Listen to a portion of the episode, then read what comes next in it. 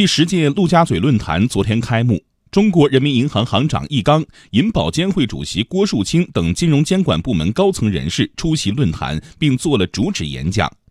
易纲说，央行正会同有关部门协商出台小微企业贷款政策，基本思路是几家台。央广经济之声记者田方玉报道。近年来，我国小微企业发展迅速，目前有两千多万小微企业法人，六千多万个体工商户，占市场主体总数百分之九十以上。不过，小微企业融资难的问题一直存在。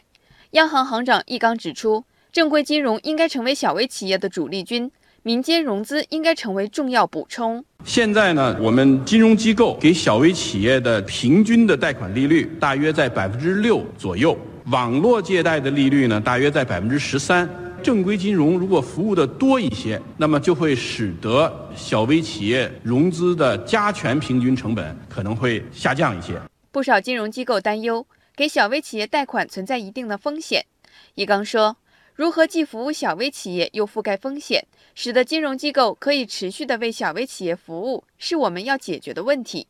而多部门、多机构、几家台就是一个思路。央行要从准备金、再贷款、再贴现、利率、货币政策方面的考虑商业银行和其他金融机构对小微企业的服务。同时，监管当局要有一个差别化的监管，要考虑到小微企业的风险，对小微企业的监管要充分的考虑风险溢价。同时，财政要给小微企业的贷款一定的税收优惠。商业银行自身也要坚持自己从内部转移定价和内部的服务机制上为小微企业服务。据了解，目前央行重点支持的是单户授信在五百万以下的小微企业贷款，其中还包括个体工商户经营贷款和小微企业主的贷款，三项加起来，在我国有接近一千万户。聚焦这部分群体。可以明显改善小微企业金融服务的状况。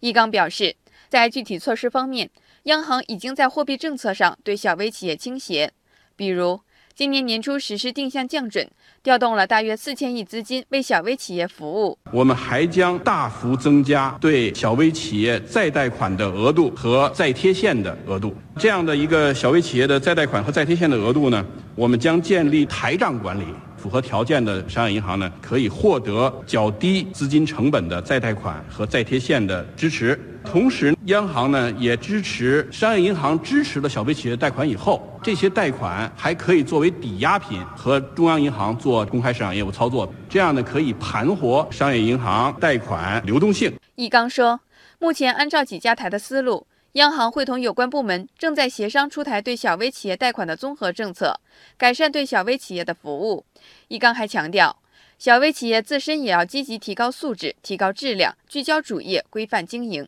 注重诚信，建立完善的财务制度，主动对接银行的信贷审批标准。